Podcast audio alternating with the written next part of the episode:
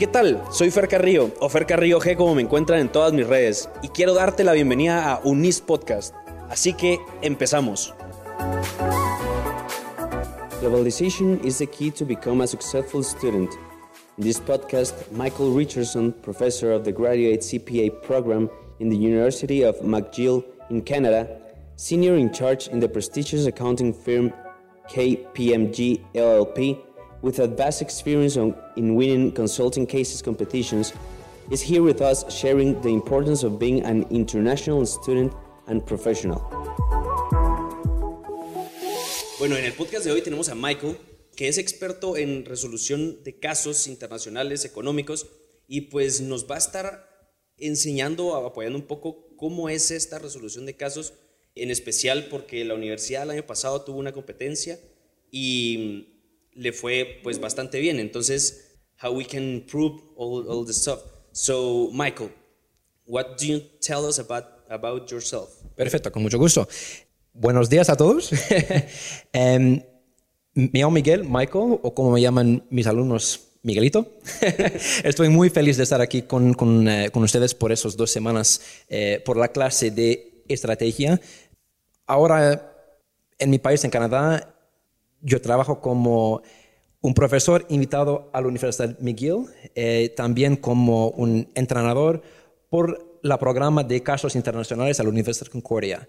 Es importante por eh, los alumnos de aprender y de tener competencias de no solo estratégica, pero también en marketing, en económicas, en sostenibilidad. Y con todas las competencias es un poco más fácil eh, para los alumnos de aprender cómo eh, hacer un caso. Okay, well, you said cases, but there's a lot of people that can hear us, but they don't know what cases are. What uh, can you tell us what international cases are? Un caso internacional es un problema que una organización tiene y la responsabilidad de los alumnos de hablar con los eh, gestionarios de la organización qué es el problema, por qué tenemos ese problema y qué podemos hacer por arreglar el problema. Okay, the problem, yeah. But I mean, what's the, the important thing, like the most important thing of these cases, these international cases, and why it's so globalized? Sure. These things. Um, we live in a globalized world, and anybody that tries to say otherwise is, is just completely wrong. Yeah, it's okay. important for students, especially in university, to understand business is not done in the same way in, in, in my country that it is in other people's countries. Yeah. As a result, we have to develop an understanding of how commerce, how trade, uh, how business is done in other parts of the world. And that requires an understanding not only of strategy, but also of marketing, of human resources, of finance, of sustainability, entrepreneurship. And in developing all of those competencies, we provide our students with an opportunity to be better, well rounded business leaders. Okay, you, you said something like, take me like spark some uh, strategy.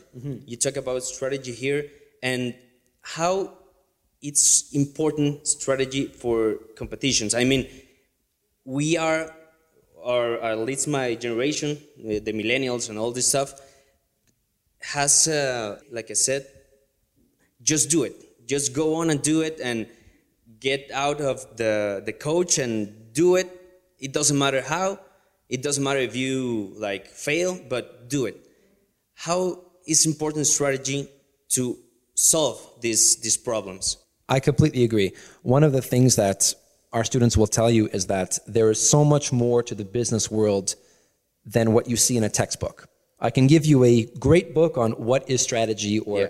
but it's not the same as mm-hmm. having real life businesses facing real life problems with real life issues and having our students develop real life realistic solutions. Strategy is important in these competitions because business comes down to the overall strategy. Uh, there's a famous book called The Art of War, and in The Art of Yeah. War, they speak about a strategy without tactics is the quickest way to defeat. But at the same time, tactics without strategy is the slowest route to victory. And as a result, you need to be able to understand the overall vision of the company, the strategy, and also have all of the different disciplines, like I said, the marketing, the HR, the finance, in order to fulfill that strategy. But at the end of the day, strategy is the most important component. Yeah, that's quietly a big problem. Go on and be in your safe zone and don't do anything. At least, like, don't do like little bit things to go on and, and go to your goal.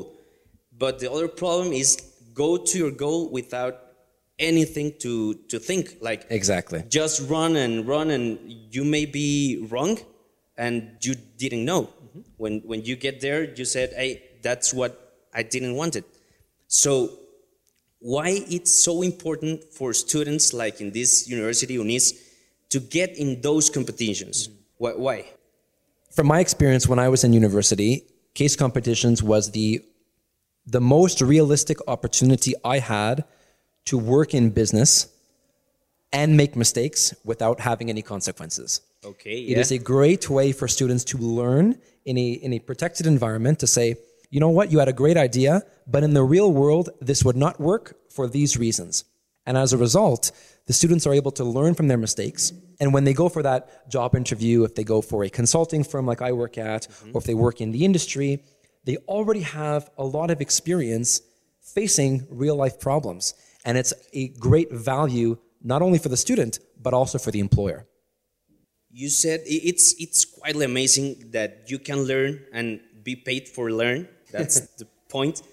Make some mistakes that won't represent you like a lot loss of money. So in your perspective how is unis doing with all these competitions? Like you would add something you say it's great you said it's i, I don't know. Sure.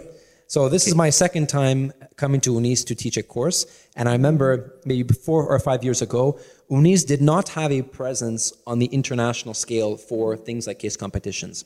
And then two or three years ago, we see UNIS, this university from Guatemala, that is winning first place worldwide at the NIBS competition. And to see that type of improvement over just a few years is amazing. It's incredible. And I think that the faculty here at UNIS, especially in the um, economics department, are making great initiatives and great improvements mm-hmm. and are providing students with fantastic opportunities that were not present before. And I think that UNIS is definitely going in the right direction. Okay, yeah. So UNIS is going great, but what's the, the point of the improvement of UNIS? I mean, how a little university or a little college can win an amazing international competition for the first time, like participating a few times before? And it's a very good point. One thing that I'll, I'll, challenge, though, is that UNIS is a small school. Yes, it's a small school, but it has big ideas and has big potential. And that's much more important than the size or the number of students that you have at the school. I think it's also important to see that as the university continues to grow, as the university continues to invest in things like international professors or new programs or new courses, we see students learning quicker. Students are learning new things that they did not have with the previous courses.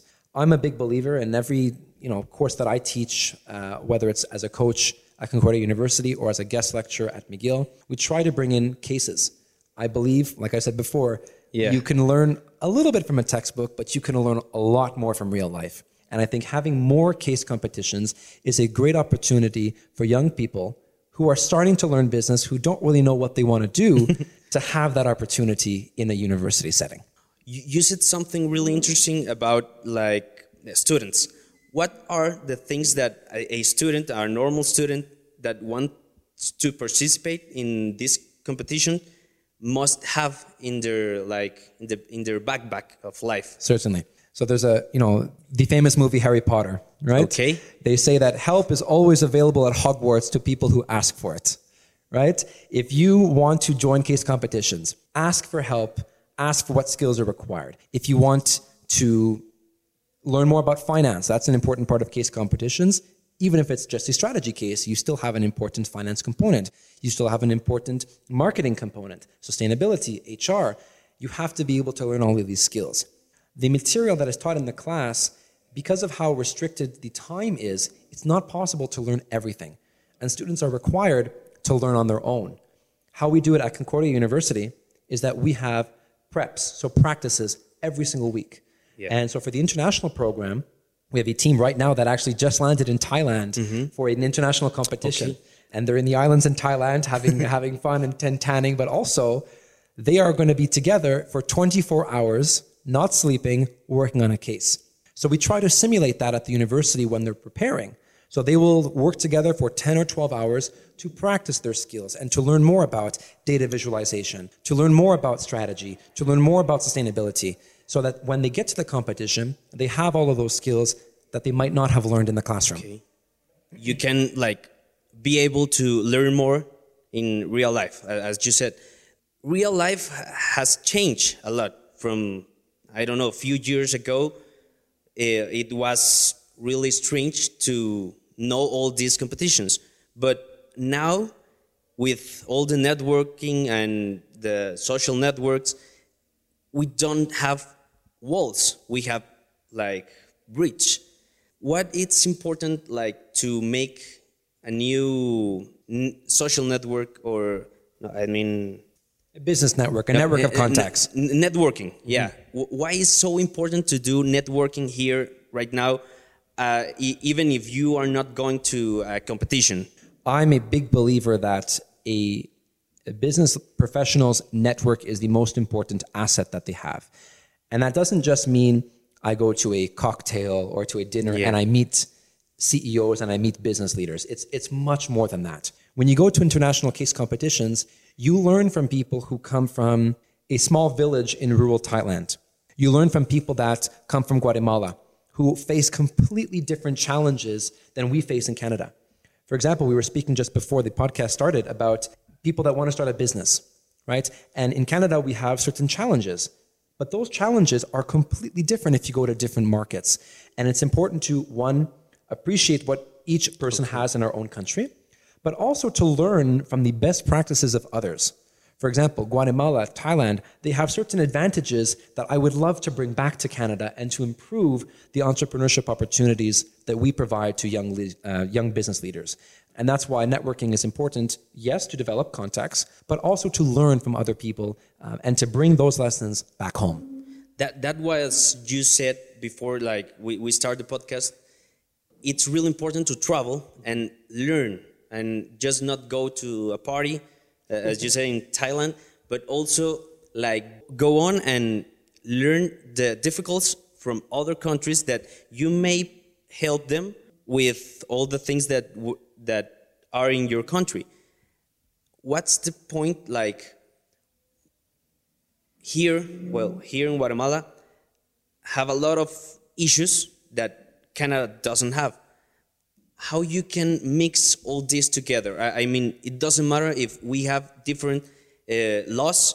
How can you mix the best of all of both worlds? Absolutely. One thing that I will say is that yes, it's true that there are different challenges in this country compared to United States or compared to Thailand, Australia. Every country has different challenges. But what we have to remember is that it is not the challenges in the country itself that defines the people. The people in Guatemala that I've spoken to are extremely intelligent, are driven, they want to learn, they want to share their experiences. And just because, yes, there are some difficulties in certain parts of Latin America, but it's the people that make those countries amazing. And it's because of those ideas and sharing those ideas with people around the world that I want our students to be able to have. It's one thing seeing on TV Guatemala, seeing tourism advertisements for Thailand.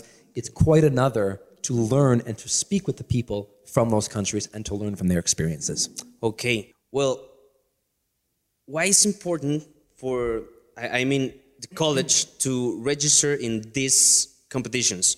Why, why is so important to go on and participate? That's a fantastic question. I'm so happy you asked. Number one, it provides students with real life opportunities that they just don't have um, in the university.